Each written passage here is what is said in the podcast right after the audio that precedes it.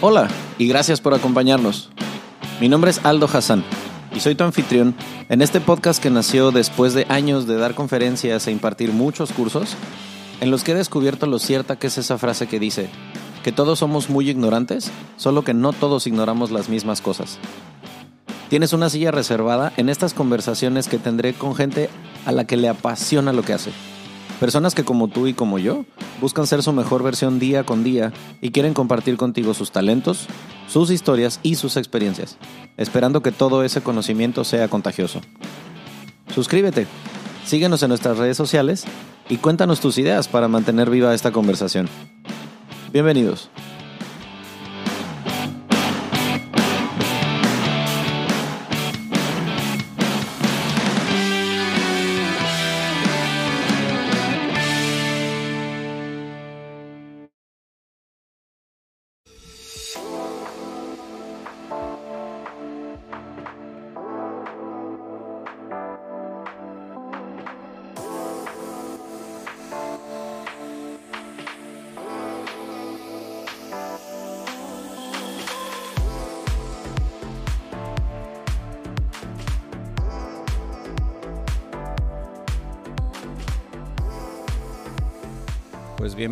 Y bienvenidas a un episodio más. Qué gusto que nos acompañan en otro en otra versión de episodio del Centésimo Mono Podcast.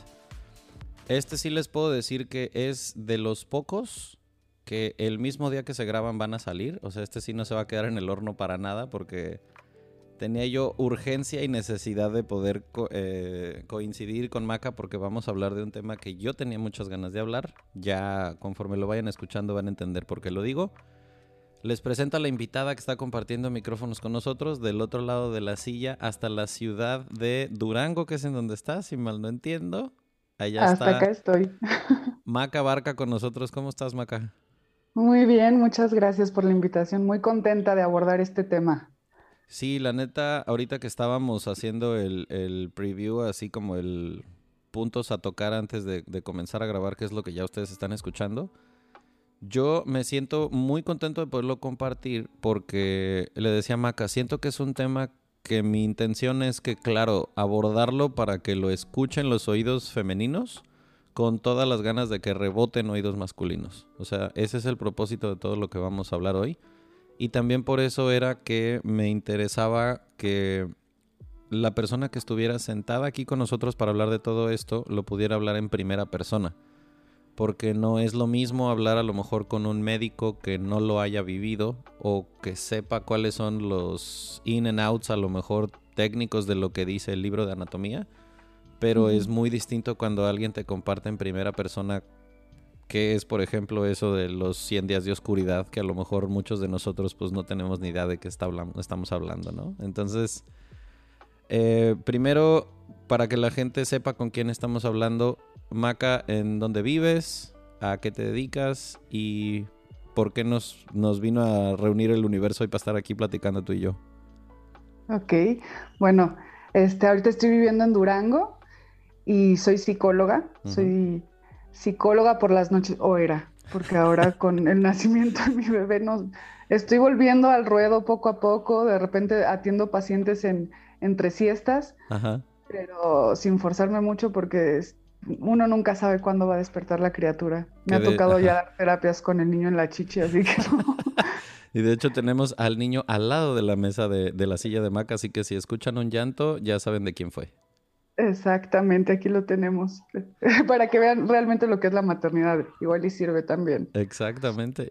¿Hace cuánto tiempo que ejerces como psicóloga? Híjole, ya llevo como unos cinco años que empecé con, el nacimiento de mi otra hija también. Empecé ya a dar terapia en línea y me quedé en línea. Y la pandemia me vino re bien porque yo continué como estaba. Claro, claro, claro. Y eh, bueno, el, el, tema principal por el cual estamos aquí reunidos es porque le decía yo a Maca, yo quería hablar del tema de la depresión postparto hace tiempo. Yo me enteré como hace unos dos o tres años que empecé a tener contacto con gente que abiertamente lo hablaba, pero justamente antes de comenzar a grabar decíamos, es que no se habla de cosas que dan culpa, esos tabúes de cosas que, sabes que existen o que puedes haber escuchado, pero no se abordan abiertamente y pues es un porcentaje muy grande de la población que va a pasar por algo parecido. Entonces, eh, pues creo que hoy podemos extraer un montón de cosas de alguien que conoce del tema psicológico detrás de todo esto, que habla con pacientes que probablemente puedan estar en una situación semejante, pero también para que los hombres que escuchemos esto sea como, hey, si estás en pareja y tu idea es que exista la paternidad entre ustedes, te puede pasar. Y es muy probable que vayas a pasar por una cosa como estas y que sepas cómo por lo menos ser pues ese compañero que la mujer va a necesitar, porque no es como que lo vayas a poder eh, solucionar, que los hombres tendemos a eso, a querer solucionar cosas cuando la depresión postparto no tiene nada que ver contigo. Exactamente, que solamente se trata de acompañar además. Exacto, sí, sí, justo. Entonces, bueno, quiero comenzar primero. Cuéntame un poquito cómo fue que tú te diste cuenta que existía la depresión postparto.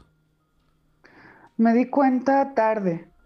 Este, yo tengo dos hijos, la mayor se llama Alba, tiene cuatro añitos, este, y cuando estaba embarazada de ella me habían advertido de lo terrorífico que podía llegar a ser el posparto, incluso me prestaron un libro y yo lo dejé de leer a la mitad del embarazo porque dije, no, qué, qué, qué, horror todo esto. Este, no puede ser real, o sea, se supone que va a ser el momento más feliz. Y dije, bueno, y sorpresa que nació y todo era felicidad. Me acuerdo perfecto que incluso le llamé a una amiga. Le dije, es que no, no, me, no me pegó el posparto, todo está divino, o sea, tengo muchísima fuerza, no me importan las desveladas. Y me dijo, espérate, aguanta, porque todavía no llega. Ahorita todo es miel sobre hojuelas, estás en, lo estás, la estás conociendo apenas. Y dicho y hecho, al mes vino un bajón terrible, o sea, una pérdida de identidad, un duelo grandísimo con quien yo era y en lo que me estaba convirtiendo, una lucha muy grande con mi propia mamá, de sus ideas, de mi propia infancia, un reflejo en mi hija constante de cómo me criaron a mí. Este, el cuerpo cambió, me veía en el espejo diferente, por más que normalmente era maca la libre, en ese momento me veía y decía, estás gorda, estás aguada, la cicatriz, el dolor de la cicatriz, eh, y además, al mismo tiempo, una sociedad que te exige estar bien ya, o sea, en 40 días, órale, ya tienes que estar funcionando. Entonces, ahí fue cuando me di cuenta que existía y ahí fue cuando me pegó, pero creo que la nombré hasta que fui al psiquiatra y el psiquiatra me dijo, es que tienes una depresión postparto que no trataste. Wow. Sí. Wow. ¿Sabes qué me puse a pensar ahorita que te escuchaba? Claro, o sea, es socialmente aceptado y en algunos casos y en algunas sociedades a lo mejor hasta exigido que en los primeros días después de que nace el niño, ya sabes, este las ¿cómo se llama? las fotos, la sesión de fotos con el bebé y las visitas y las fotos con la mamá toda bonita en la cama con las flores y los globos, cuando a lo mejor ella está de, "Güey, váyanse todos al carajo, no quiero hablar con nadie." Eso está de la chingada, perdón, pero está de la chingada. O sea, esa fue mi primer lucha y creo que lo digo abiertamente, gran parte de mi familia me dejó de hablar porque yo decidí no recibir visitas. O sea, decía, a ver, espérame, acabo de tener un hijo, no sé quién soy, no sé quién es ella, nos vamos a reconocer, voy a estar en la cama, no, no quiero ver a nadie. Claro. Y, eso socialmente está súper malo. Y lo más fuerte, creo que, al menos en mi caso, todo lo que voy a decir hoy es desde mi experiencia, este, fue cuando cuando me di cuenta que una vez que nace el bebé, tú dejas de importar. En el embarazo es como, ay, qué bonito, ¿y cómo te sientes? Y ya comiste, y cómo vas, y duermes bien, y descansa, duerme todo. Y nace el bebé, y ya, la mamá no importa, es toda la atención sobre el bebé, entonces, pues es muy fuerte, sí. Claro, porque tienes toda la razón. O sea, el, espacio de estacionamiento para que la señora se estacione cerca, si tiene pancita, todo el mundo se quita para todos lados. Al menos, no sé en otros países porque creo que no lo he visto tanto. Pero en México, o sea, no mames, una mujer con una pancita de embarazo es como lo que necesite en cuanto se necesite, quítese todo el mundo, la señora primero. Y claro, son nueve meses de eso. Y después, ¿qué hubo? Nada. ya no hay nada. Claro, claro. Y bueno, ya cuando... Em, Ya una vez después de tu primer parto, ¿sentiste que fue un periodo extenso? O sea, ¿recuerdas más o menos cuánto tiempo duró esa sensación de ese bajón emocional tan duro? Uf, yo creo que con Alba me duró hasta que ella tuvo como dos años. O sea, a los dos años y medio, tres, empecé a sentir que yo era otra vez yo. Órale. No, pues sí, claro. Es que, eh, vamos a decir, ¿siempre fue en el mismo grado? O sea, ¿te sentías así como me, me, describías esa sensación de no me reconozco, no me gusta lo que veo, siento esto y lo otro? ¿Siempre fue esa misma sensación hasta que tuviste como ese, ese apoyo con el psiquiatra o cómo, cómo fue ese proceso? No, fue, o sea, antes del psiquiatra yo estaba muy negada, a pesar de ser psicóloga, yo decía, no, es que tengo que poder sola, yo puedo. Entonces, antes de ir al psiquiatra pasó mucho, eh, hubo muchos momentos donde yo solito intenté que no es que a lo mejor te, te, hace falta salir a caminar, no es que a lo mejor lecturas, no es que podcast, no es que psicóloga, todo, pero nada funcionaba hasta que mi psicóloga me dijo, es que no, no vamos a lograr avanzar hasta que no vayas al psiquiatra. Wow. Y ya ahí fue como que avanzó. Pero además mi posparto de Alba se juntó con mi la mudanza a Durango, entonces. Órale, no, pues, eso influyó mucho. no mames, una avalancha de cosas con qué lidiar. Sí. Pero es que, o sea, puede sonar a que, bueno, fue como tormenta perfecta de cosas que se juntan, pero es que también en muchos casos para, para otras mujeres, pues no nada más, a lo mejor no es la mudanza a Durango, pero sí es dejé de trabajar, eh, tuve que cerrar mi negocio, eh, mudanza a otra ciudad, o sea, siempre como que el hecho de que haya bebé nuevo y sobre todo siendo el primero, cambian un chorro de cosas. Y a veces quiero pensar que cuando no es planeado, puede llegar a ser más duro porque a veces implica cambios bien drásticos en la vida de alguien que cuando sí es planeado y es como que bueno, pues empieza a asumir a lo mejor desde antes de que ocurra la noticia, pero cuando no es planeado, pues también me quiero imaginar que el, que el, alirón de cosas ha de estar duro. Exactamente, sí. Por eso la maternidad debe ser deseada. Exacto. Idealmente así debería ser. Y psiquiátricamente hablando, ¿recuerdas, o sea, la, explicación de quien te atendió era que era meramente una cuestión hormonal de desajustes? O explícame un poquito cuál, cuál es el, la explicación psiquiátrica que te dieron. Mira, este, para que se considere una depresión postparto, en primera no hay como una causa en sí, ¿sabes? O sea, si hay un desajuste a nivel hormonal, emocional, todo, todo, toda tú vas a estar desajustada. Entonces, este, para que ya se considere depresión postparto es porque ya son más los momentos donde no puedes lidiar con nada. Donde ya por más que te quieres esforzar, no tienes fuerza para hacer actividades normales, este, para atender a tu hijo, cuando ya tienes pensamientos como más de huida. Oscuros. Más oscuros. Y ahí es cuando ya este, debe intervenir el psiquiatra. El psiquiatra a mí me dijo, pues es que además yo traigo como una historia familiar donde hay mucha depresión y esto terminó de detonar todo. Vale, ok.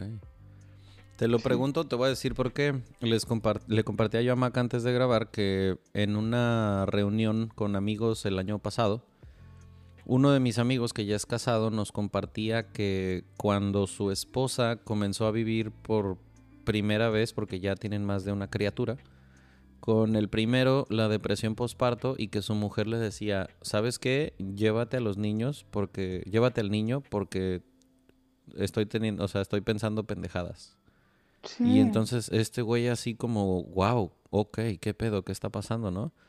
Y nos decía, o sea, lo, eh, ¿cómo se dice? Frustrado como lo, lo inútil que se sentía de decir, no mames, es que no hay nada que yo pueda hacer. O sea, solamente puedo decirte aquí estoy, pero no sé ni siquiera cómo ayudar y si es que puedo hacerlo de alguna forma, ¿no? Entonces, yo me ponía en sus zapatos y yo decía, qué cabrón, que se supone que al menos esa era la idea hace antes, hace años, décadas, que la sociedad, al menos judeocristiana y la idea de cómo vivimos la mayoría de los latinos, la base de la sociedad se supone que es la familia y la base del matrimonio se supone que es tener hijos. Entonces, si se supone que eso es lo que finca la sociedad en la que vivimos, pues la depresión postparto viene de la mano con parir, cabrón. Entonces, ¿por qué no se habla abiertamente, así como se debería hablar de métodos anticonceptivos y de menstruación y de disfunción eréctil, también se debería hablar abiertamente de depresión postparto porque pues a la mayoría de la población del mundo le va a suceder si es que va a tener hijos. Entonces, ¿qué, qué tan, no sé, este, qué tan común te has dado cuenta, sea con tus amigas, con familiares, con pacientes, que se encuentran con esta situación hasta que ya están metidas en ello?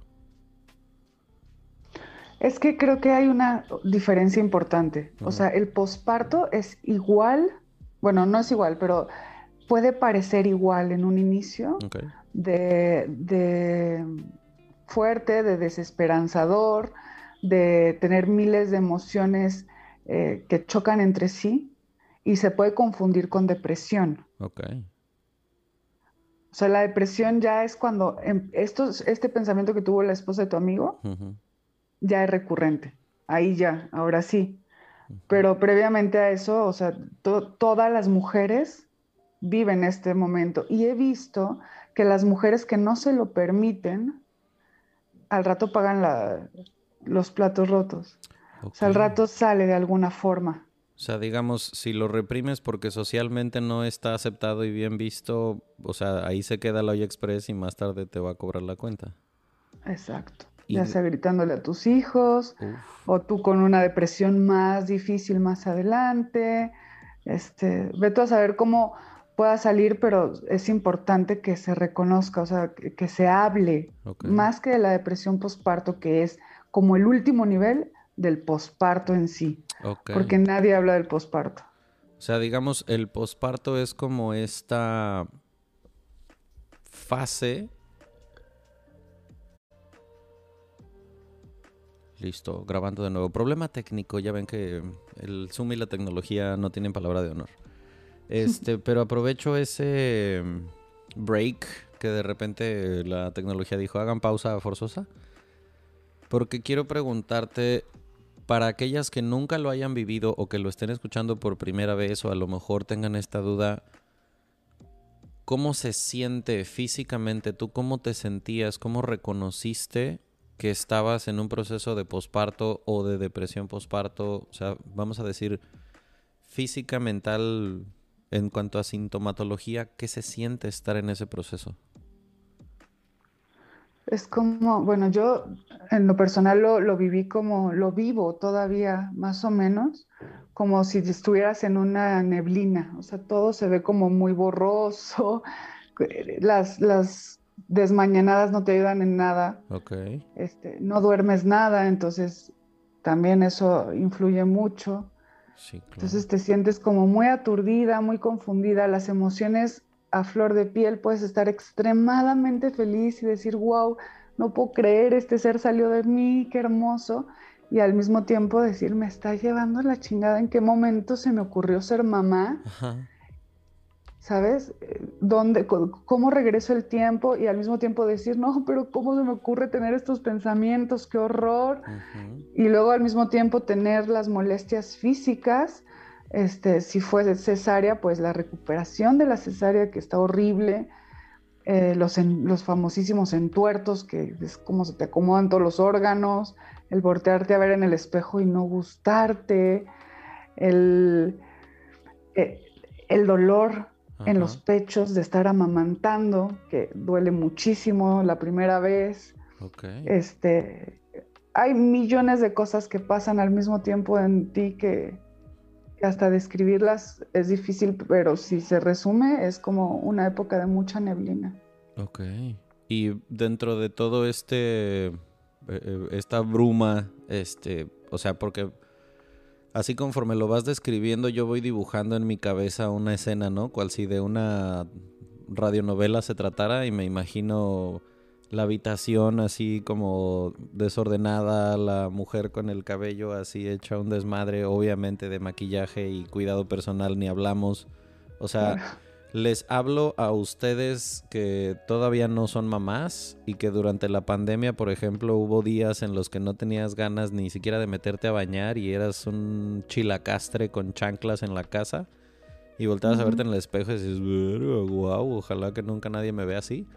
Bueno, muchas mujeres pasan por esa situación justamente después de ser mamás porque, pues como dice Maca, no duermes, el niño llora cada 3, 4 horas, desveladas, ojeras, dolores, todo lo que quieras, ¿no? Entonces es, es un caldo de cultivo para que todas estas cosas energéticamente, mentalmente te jodan, pero dentro de todo ese proceso, ¿tú experimentabas o sentías como rechazo hacia tu bebé? Yo creo que eh, con Alba nunca. Y con este bebé sí me pasó así como, como la, este, la esposa de, tu amigo en un momento, en una madrugada, así le dije a Alonso, a mi pareja, lo voy a matar. Necesito que, por favor, te quedes tú aquí. Yo necesito bajar, desaparecer, tomar aire y regreso. Arrúllalo tú. Y ahí fue como la primera vez. Luego hubo otra, porque en este creo que hay pospartos muy diferentes, ¿no? De por sí. Pero creo que el posparto de uno a dos hijos también es muy diferente, porque en este posparto el pensamiento recurrente ha sido el daño que le estoy haciendo a mi hija según mi jueza interior. Ok. Entonces sí ha habido momentos donde he dicho, híjoles, ¿en qué momento me atreví a tener otro hijo? Y le estoy haciendo daño a mi chiquita que estaba tan bien y su autoestima y bla, bla, bla. Entonces todos esos pensamientos son flechas en tu interior que alimentan el posparto. No, claro, porque me pongo a pensar, o sea, un ejemplo absolutamente estúpido y burdo, pero creo que todos los seres humanos en algún momento hemos tenido pensamientos así eh, oscuros de ese, de ese nivel, como de, no sé, este, ver a alguien cerca de las vías del tren y pensar, ay, ¿qué pasaría si lo empujara? O pendejadas así, ¿no? O sea, todos lo hemos pensado. Pero, o sea, como que uno mismo, al menos hablo en primera persona, cuando he llegado a pensar cosas así es como, güey, what the fuck, ¿qué te pasa? Y trato de regresarme a la cordura si quieres, ¿no? No sé cómo se le digan ese tipo de pensamientos, pero al menos de que existen, existen. Ahora, qué cabrón que tengas esos pensamientos hacia tu recién nacido. O sea, el boomerang para regresar hacia esa air quote cordura, pues obviamente que requiere de un jalón súper duro que al menos yo no me imagino que se sienta. Por eso te pregunto como hombre y totalmente desde afuera que no he sido papá, ¿qué, qué se, ¿cómo es eso? O sea, ¿cómo, cómo, ¿de dónde te jalas para regresar a esa cordura? Pues es que son segunditos, yo creo que es, ahí es donde viene la parte cursi de la, de la maternidad, que realmente sacas una fuerza impresionante, o sea, sí te vuelves como una especie de superheroína. Y de hecho está comprobado que hasta el mismo cerebro de una mamá cambia, ¿sabes? Por eso estás tan desenfocada de algunas tareas, pero tan enfocadas de otras. Entonces, volviendo al tema, cuando este, tienes este tipo de pensamientos, por ejemplo, en esa madrugada que le dije, lo voy a matar, pues me bajé, respiré, dije, ¿qué pedo? ¿Qué te está pasando? ¿Qué estás diciendo? Pero también me reconocí, dije, estás exhausta, es normal, no seas tan dura contigo. Venga, ¿qué puedes hacer? Ahorita que lo arrulle él. Tú tranquila, regresa y vuelve a empezar. Vive un día a la vez. O sea, gracias a, mis terapias, mi, mi, forma de regresarme ahora es mucho más amable que antes. Antes me hubiera dicho, no, no, ¿cómo se te ocurre pensar eso? Qué mala eres, eres el peor ser humano. Ahora es como, es normal, es normal, pero no lo hablan.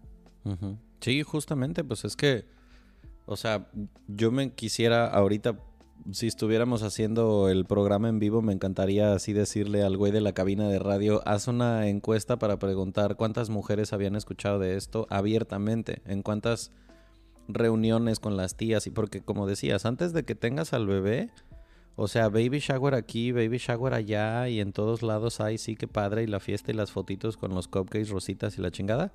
¿En cuántos de esos realmente se toma alguien la molestia de decirte, hey, ¿alguien ya te dijo que te va a pegar de la chingada del posparto? Exacto. Porque pues creo que también, aparte de regalar pañales y el baberito, también estaría padre regalar esta información de vez en cuando, sobre todo de gente que ya lo haya pasado y que haya salido de ello con algún tipo de ayuda, que me trae también a la siguiente pregunta. O sea, digamos, desde tu experiencia, ¿sería recomendable que una mujer que esté pasando por un proceso como este acuda a terapia psicológica, a terapia psiquiátrica, ambas depende, o sea, entiendo que depende mucho del caso de cada mujer, pero desde tu perspectiva, ¿qué tan necesario es que exista como esta colaboración interdisciplinaria o te inclinas más por una o por la otra? Mira, la canasta básica del posparto para mí tendría que ser terapeuta, una, uno o una terapeuta un grupo de amigas, de amigas reales con las que puedas destaparte. Este, un buen una buena pareja. Eso es fundamental porque muchas veces no nos preguntamos si mi pareja va a estar a la altura en, esas en esos momentos. Y nomás nos enamoramos sin pensar en estas cosas. Entonces, Sí, o sea, definitivamente la terapia tiene que estar porque tienes que poder hablar de toda tu oscuridad sin sentirte juzgada. Por eso las amigas también y la pareja. Porque a mí me ha pasado, por ejemplo, que me preguntan, ¿cómo estás hoy en este parto? Digo, híjole, la, la neta de la chingada, me está llevando la chingada las madrugadas, ya no puedo más porque se despierta cada media hora, cada hora me estoy volviendo loca. Ay, pero qué bendición tan hermosa que pueda ser mamá y qué hermoso. Y va a pasar, pero la bendición de los hijos, y al rato el tiempo pasa muy rápido. Es como que cállate, o sea, cállate.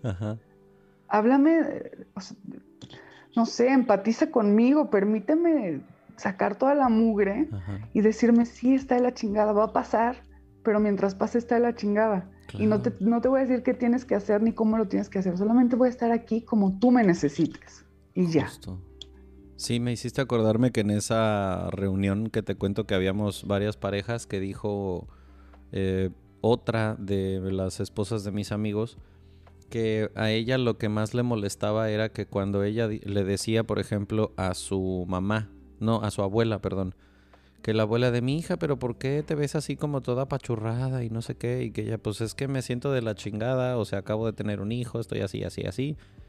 Y que, me, que dijo que la abuela le decía, si supieras cuántas parejas están ahorita en la iglesia rezando porque no pueden tener hijos, y tú que tienes uno, eh, sabe, como esa culpa, ¿no? O sea, constantemente con esa chingada eh, traducción a que la culpa y lo que estás sintiendo está mal y es que no valoras lo que sí tienes. es como, güey, no, o sea, no, no va por ahí la cosa. Eso no es una píldora para aliviar lo que estoy sintiendo.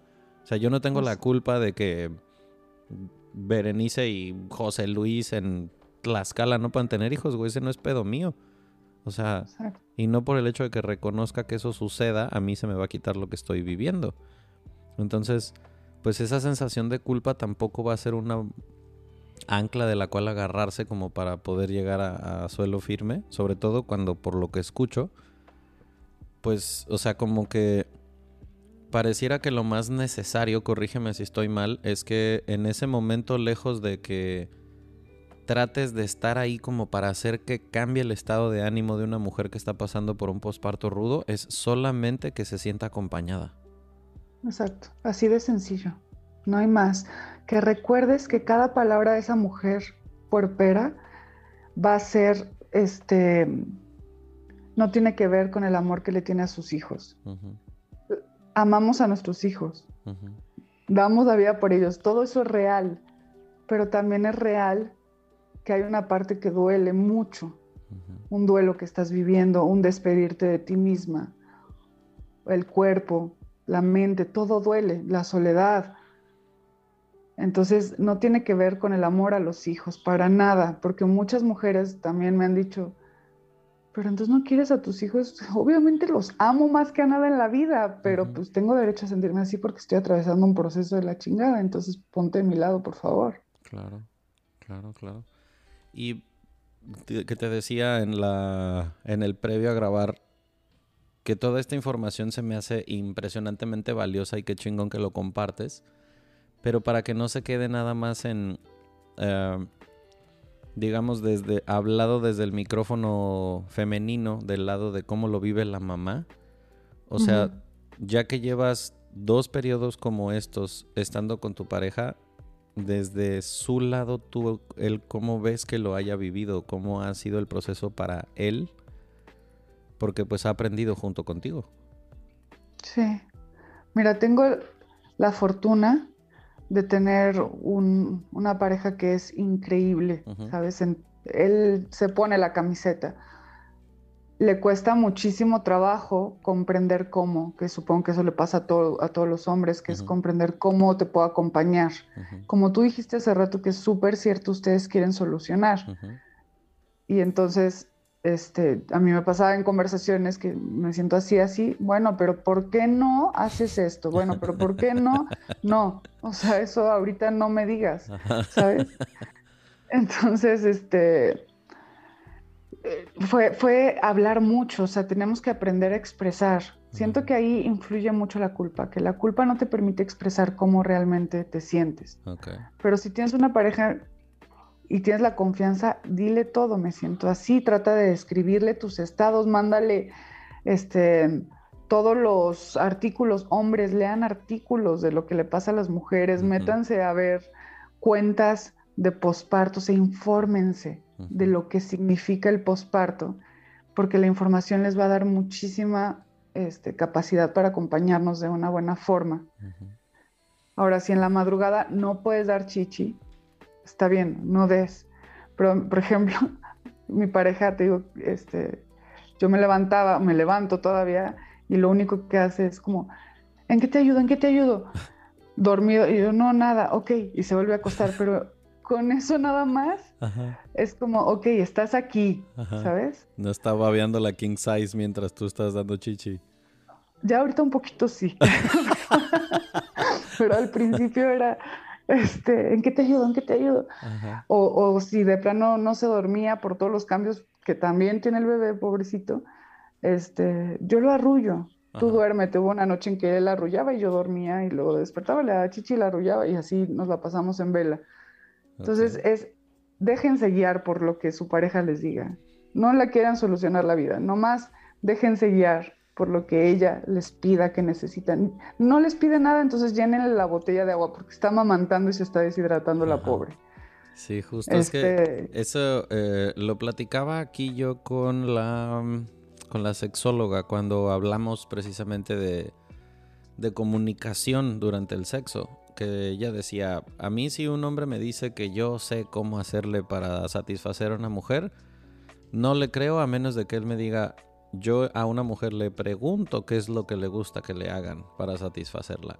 Porque cuando dejas de tratar de ser el que todo lo sabe y todo lo soluciona y todo lo arregla, y mejor abres los oídos a cómo, cómo te puedo ayudar, en qué puedo ser útil, porque a veces la solución no necesariamente es lo que está buscando tu pareja al expresarte algo, sino es la empatía, que la entiendas. El, pero es, es que como, lo, como, como hombres estamos programados con un chip bien diferente al que si alguien expresa un problema, entonces yo te voy a ofrecer una solución. Esa es como la ecuación.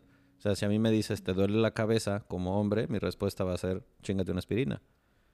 Difícilmente va a ser, me duele la cabeza y que yo te diga, ay, pobrecita, porque a lo mejor estás muy estresada, pero, eh, ¿sabes? Entonces, claro que yo me imagino si yo estuviera en una situación en la que mi pareja está con una criatura que depende 100% de ella para existir y yo no tengo ni la más remota idea de que existe el posparto y de que una depresión puede ser absolutamente normal altamente probable, y que yo me encabrone porque la veo que, ay, pues es que mira nada más, y, y entonces empiecen los pleitos porque como dices, tú tienes la fortuna de que pues vibras a alguien que vibra muy parecido a ti, por eso están juntos. Pero pues seguro que allá afuera hay muchos casos muy distintos en los que me puedo imaginar los pleitos de pareja acarreados por la ignorancia de ambas partes de que esto existe. Claro, claro.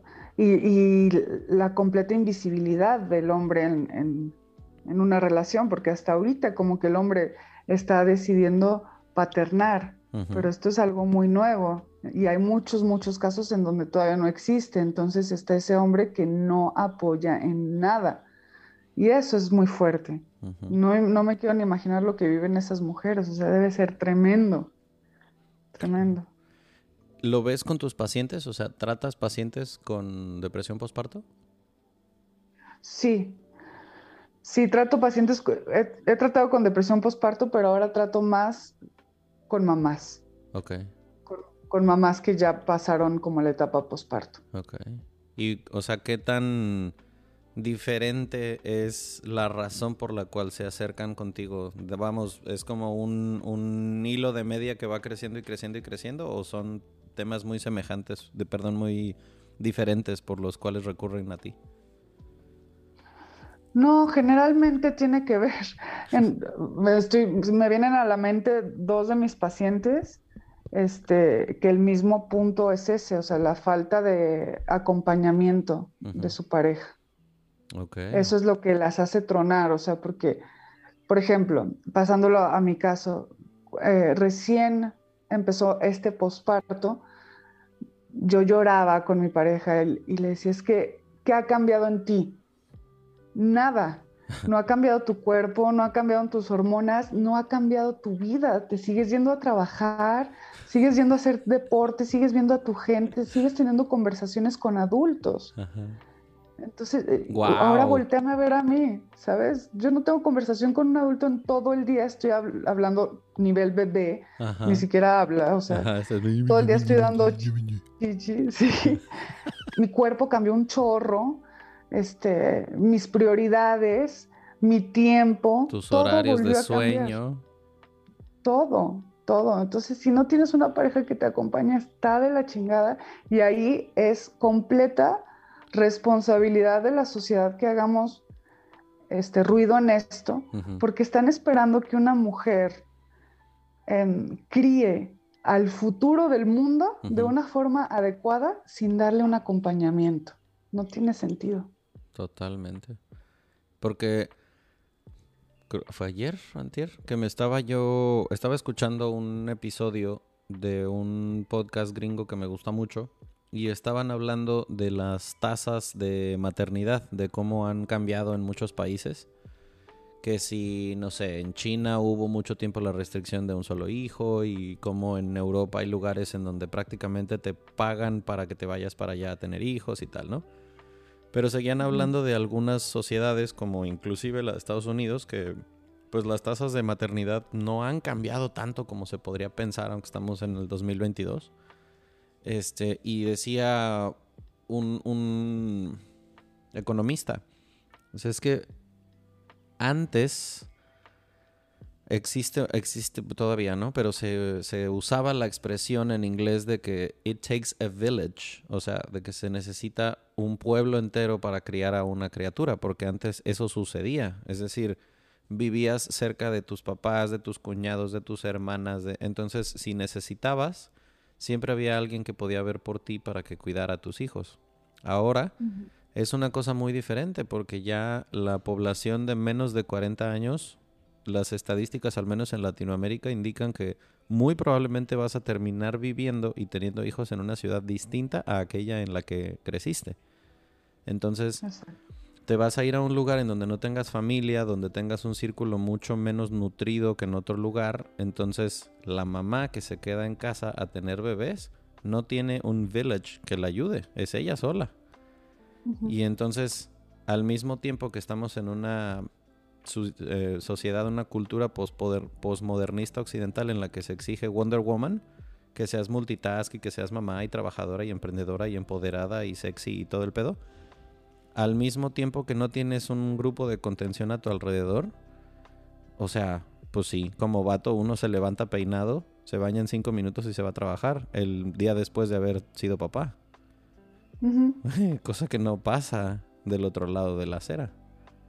Entonces, si no si no, o sea, son cosas que, o sea, es una obviedad, lo sé, y sin embargo no se considera esta, esta parte. O sea, muchos hombres que cometen el error de no pensar en que si lo, aquello que te llamó la atención de tu pareja, de tu esposa, es que es independiente, que es trabajadora, que es lo que sea, y, y ya hablaron de cómo va a ser el día que sea mamá, porque yo lo he visto con amigas mías que las escuchas hablar con añoranza de aquellos días en los que trabajaban y eran exitosas en su chamba, mientras cargan un bebé.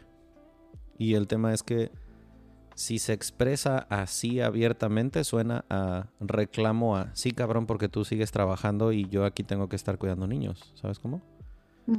Exacto. Si todas esas cosas no se hablaron antes y no se pusieron sobre la mesa de, a ver, güey, no voy a ser mamá de esta criatura yo sola, esto tiene que ser de dos y habrá ratos en los que tú tengas que cuidar al niño para que yo pueda atender a mis pacientes. Pues sí, sí, sí es muy probable que vengan todas esas broncas que después terminan en cada quien en su casa y matrimonio divorciado y esa es otra historia de la que ya grabaremos en otro episodio, ¿no? Claro, claro, sí, tienes que hacer equipo. Si no encuentras con quién hacer equipo es muy difícil. ¿Tú cómo lo has visto en tu grupo cercano de, de amigas? Vamos, ¿cuánta disposición hay de los hombres a acercarse a procesos terapéuticos que involucren este tema de pareja o de paternidad? Muy poquito. Mm. Y fíjate que yo me sentía muy afortunada porque decía, no, es que mis amigas son todas diferentes, son sensibles, son, este, entienden el posparto, te acompañan.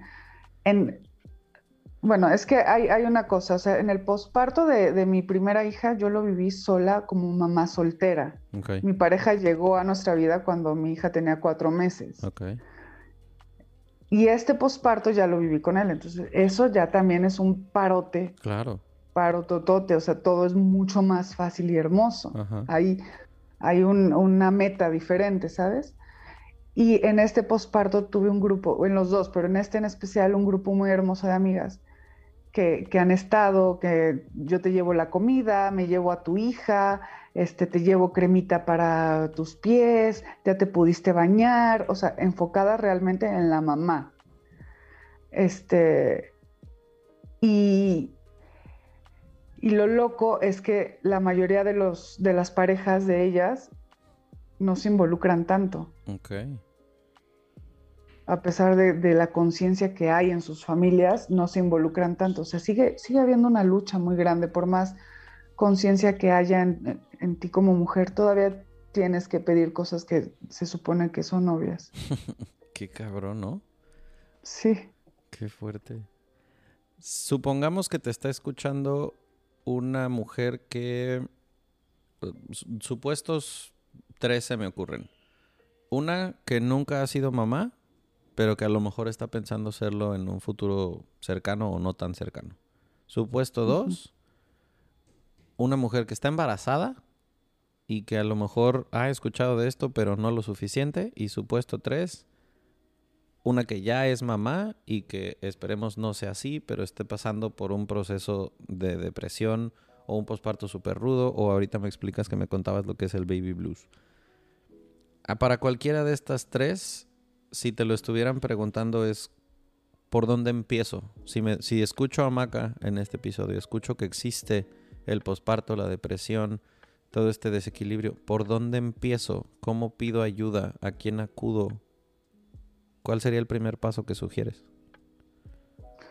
Primero prepárate a que todo lo que vas a sentir es completamente normal y válido.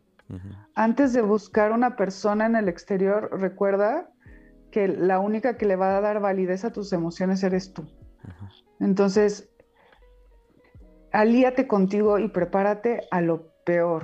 Va a ser una etapa maravillosa, llena de cosas increíbles, va a ser lo mejor que has vivido, te va a cambiar por completo, pero también va a ser lo más difícil y está bien. Y es así y se vale todo lo que estás sintiendo. No te forces a poner una cara bonita, este, nada más porque se supone que la maternidad es lo mejor del mundo porque para muchas no es así. Em, después de eso, hazte un buen grupo de amigas, un buen, una buena tribu y ten a la mano el teléfono de tu terapeuta.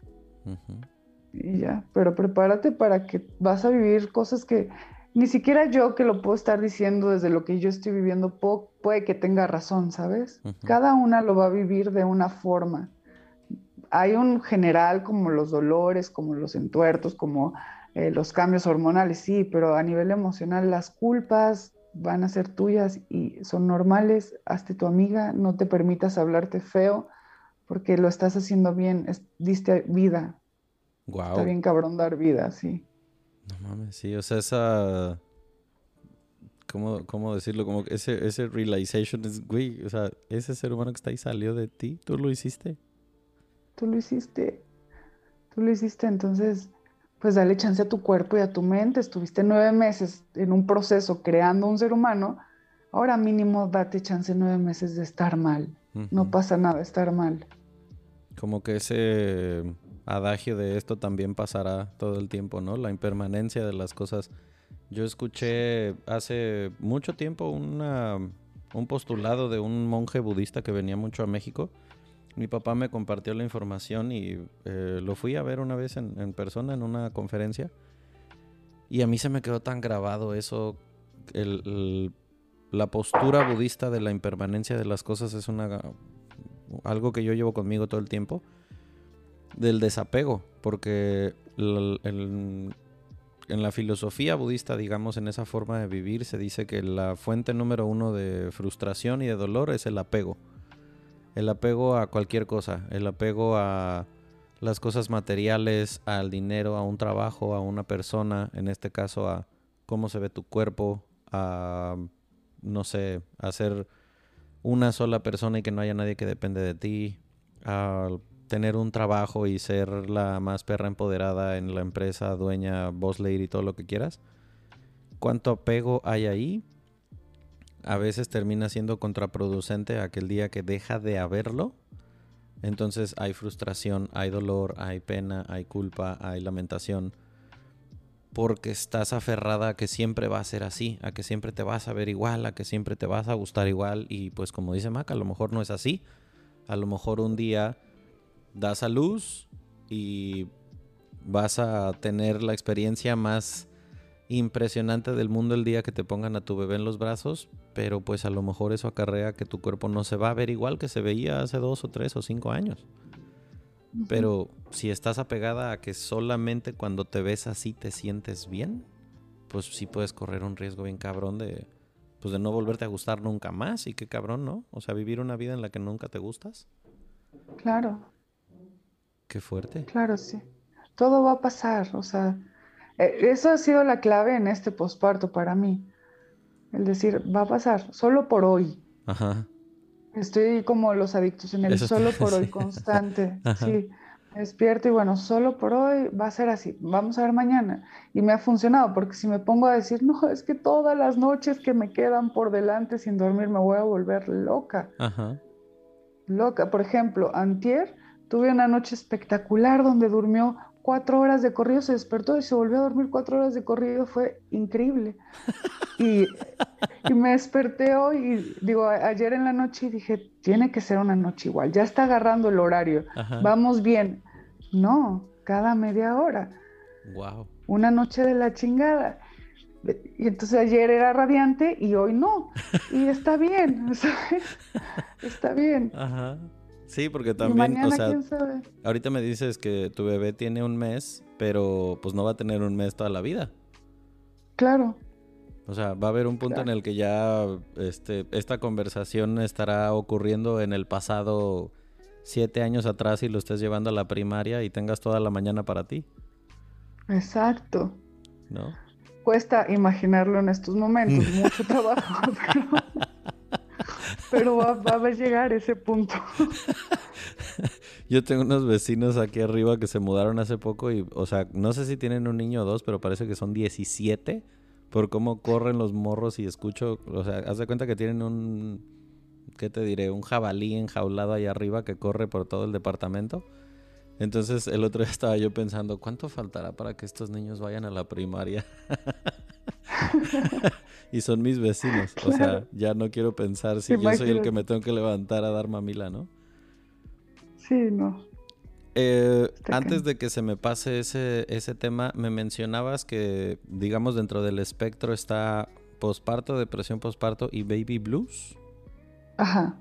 Cuéntame un poco de eso.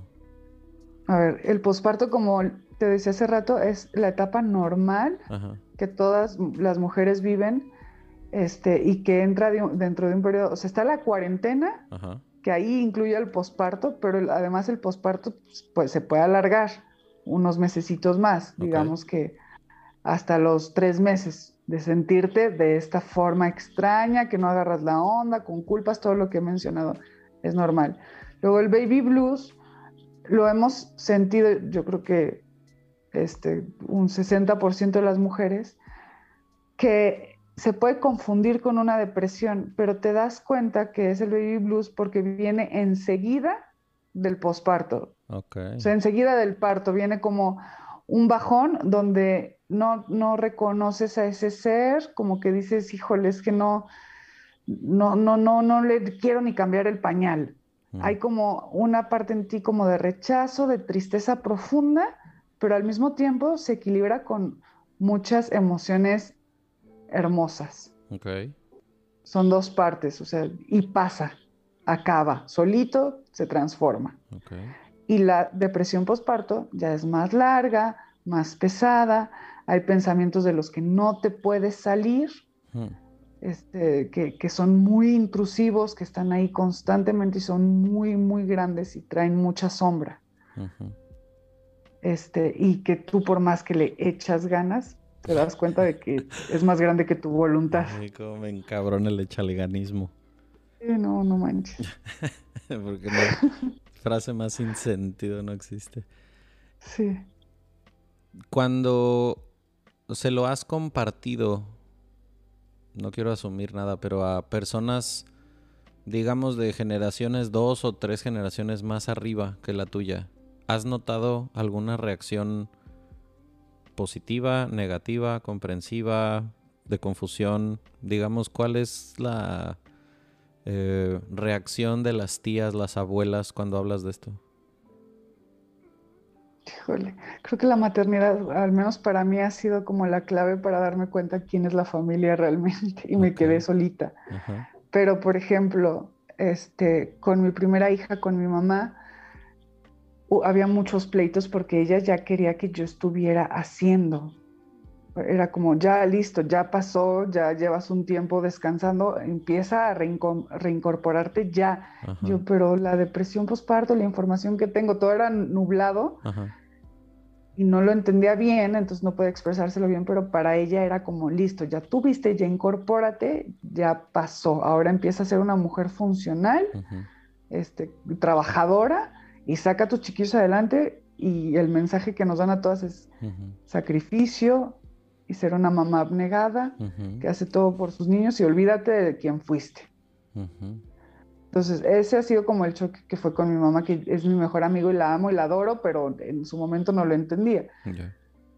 Este, y con, las abuelas también, o sea, es como, pues no, o sea, ya, tuviste, pues ya darle.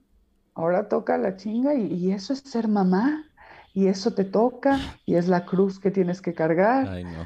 Y entonces, sí, no y en este posparto yo ya he estado como más empoderada, entonces ya es como que no, a mí no me vas a decir que, esto que estoy sintiendo está mal, o sea, déjame sentirlo a gusto, porque va a pasar, pero lo estoy sintiendo.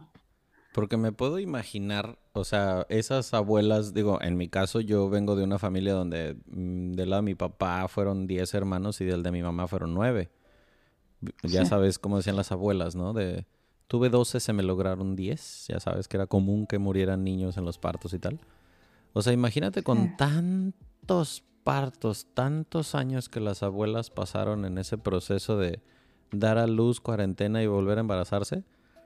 No mames, o sea, ¿cuántas, cuántas veces pueden haber estado pasando por algo como esto que no tenía nombre, que no se reconocía, que no se validaba, que pues seguramente como dices, muchas de ellas a lo mejor al ni siquiera reconocer que esto podía suceder, lo encapsulaban y después terminó siendo no sé, violencia intrafamiliar, tratar mal a los hijos, pedos con la pareja. O sea, me imagino que de alguna u otra forma pudo haber salido esta, pues todas esas emociones encapsuladas cuando eran familias tan numerosas, quiero pensar, ¿no?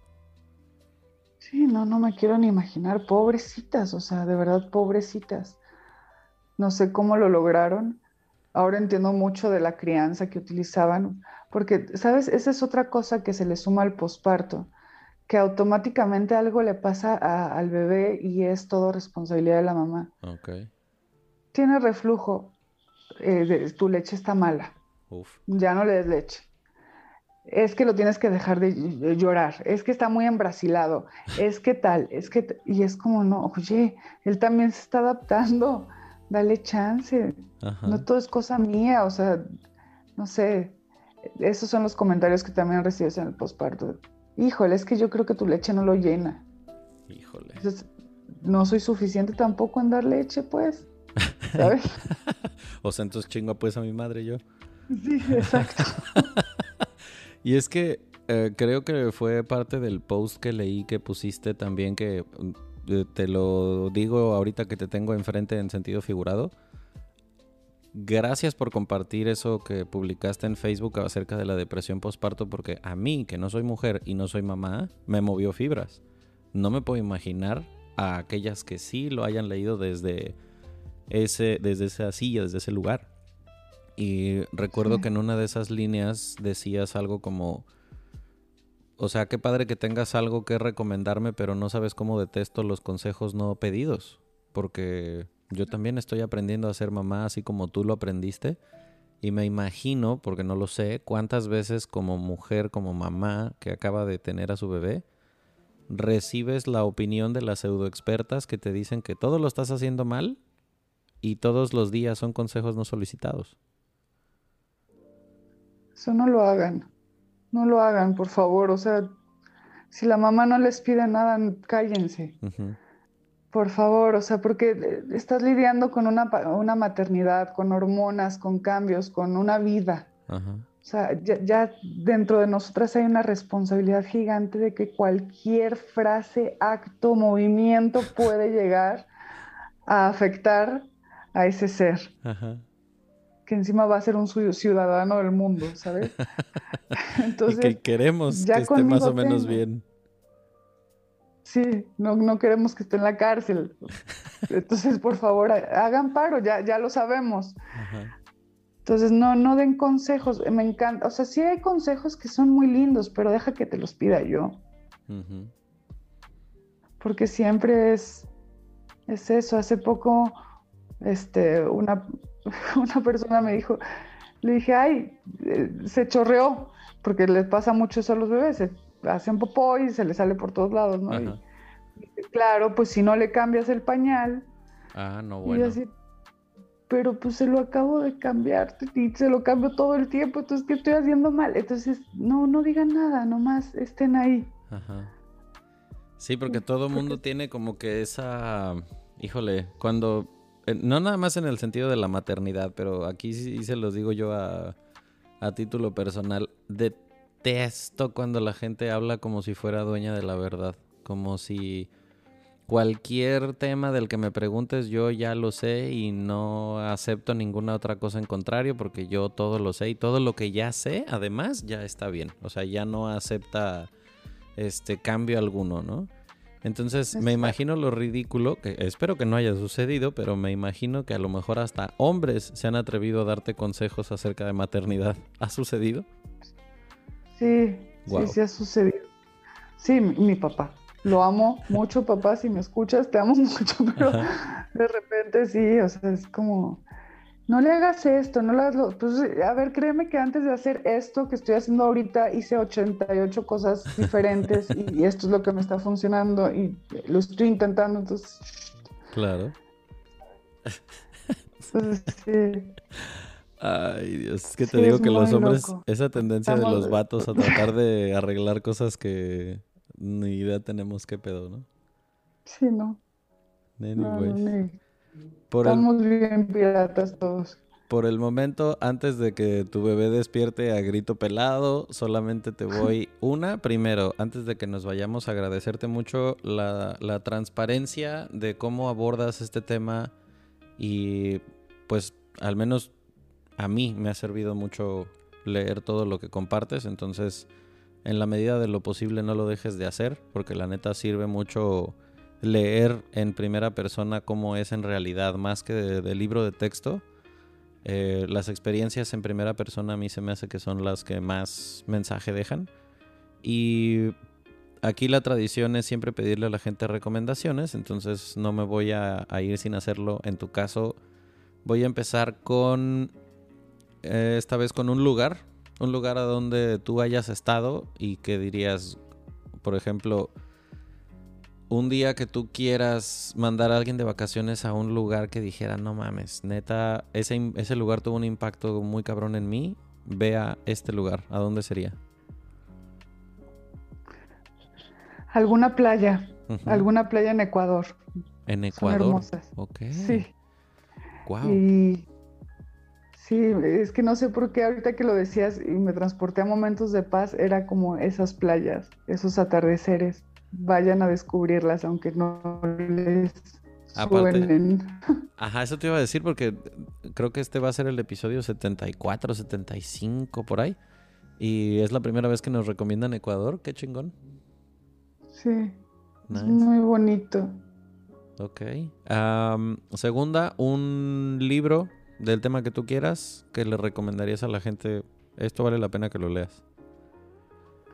Pues yo creo que la maternidad y el encuentro con la propia sombra, a hombres y a mujeres, de Laura Goodman. Laura Goodman. Ese, léanlo porque pues te, te, te pone ahora sí a que te encuentres con lo que realmente es el posparto y la maternidad. Ok.